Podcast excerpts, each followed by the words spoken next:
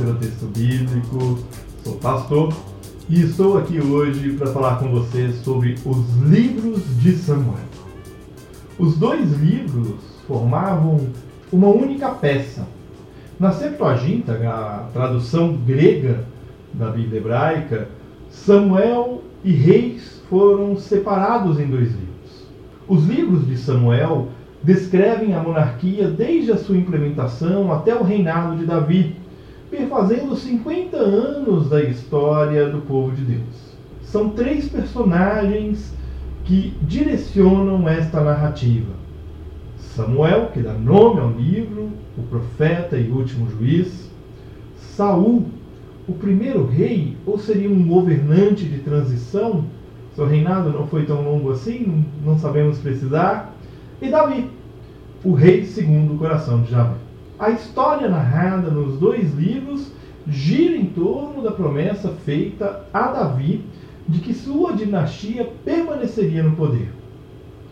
No centro dos livros está 2 Samuel 7, com a profecia de Natã acerca da perenidade da dinastia davídica. Desde o início, a narrativa aponta para a profecia de Natã. Por exemplo, Samuel nasceu na cidade de Silo, que é onde estava a arca da aliança. Posteriormente, ela seria levada por Davi para Jerusalém.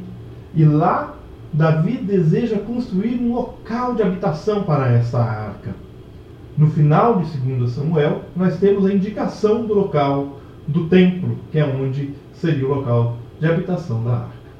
A história de Davi possui três grandes eixos de leitura, ou três grandes blocos: a ascensão, que vai de 1 Samuel 16 a 2 Samuel 5, a história da arca, que se entrelaça entre esses blocos, 1 Samuel 4 a 6 e depois lá em 2 Samuel 6, e a sucessão, 2 Samuel 9 até 1 Reis 2. A história de Davi se estende até o segundo capítulo de 1 Reis, onde está registrada a sua morte.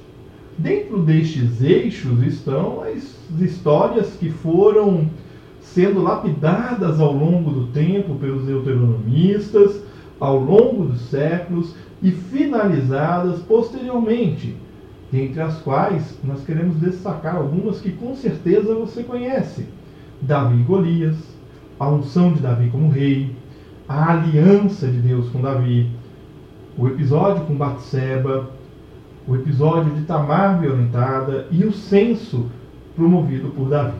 Por fim, podemos apresentar um breve esboço dos dois livros de Samuel.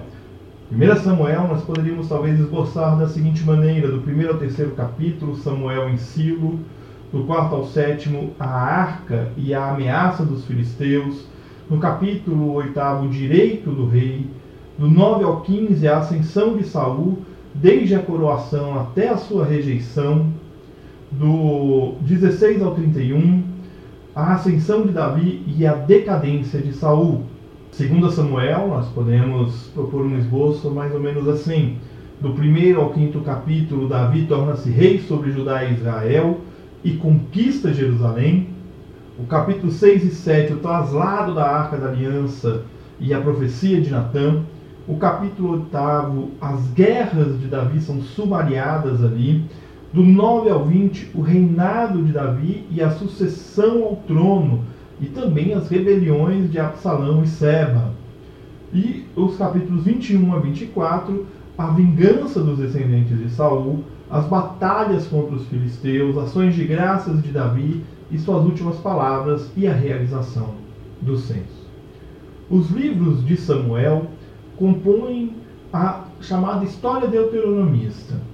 E eu recomendo muito que você faça essa leitura para compreender melhor estes 50 anos da história do povo de Deus. Um grande abraço para você, nós continuamos juntos, aprendendo com Jesus a leveza de viver.